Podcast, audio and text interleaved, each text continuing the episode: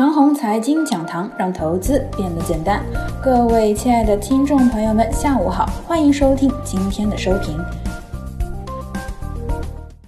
有了这三个原则呢，操作起来变轻松了。一早啊，沪指开盘两千八百点附近，九点二十五分呢，我就直接输入买单。我买股票可不去挂比现价明显低的单子。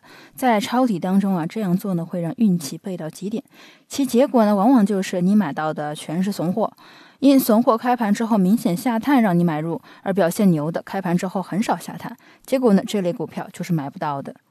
前天还信誓旦旦要减仓，今早盘面呢又信誓旦旦要满仓回补，很多人开始疑惑，我还到底有没有个准则了？股票交易瞬息万变，此刻唯独不变的是这三点，把握了这三点啊，你的操作可能会轻松很多。第一点，交易上一定要以交易活跃、质地良好的科技股为标的。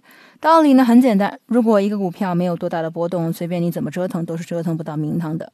科技股是主风格，是最活跃的区域。二，眼前市场风险因素肯定要考虑，选择优质科技股就是基于风险考虑。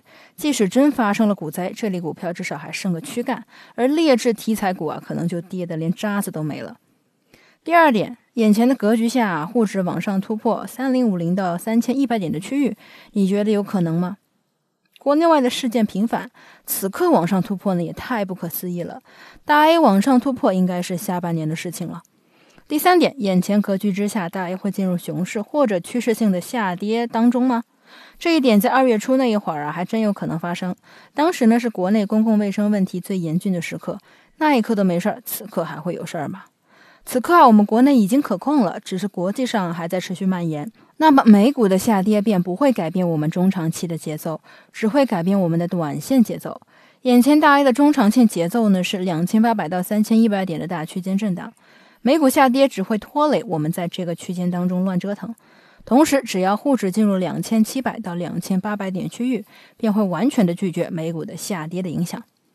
总结一下这三个原则：以活跃的优质科技股为操作标的，当沪指处于三千点左右之际啊，找机会减仓；当沪指靠近两千八百点之际呢，找机会增仓，不求太精确。其实啊，只要做到不亏钱，这本身就是对交易水平的磨练。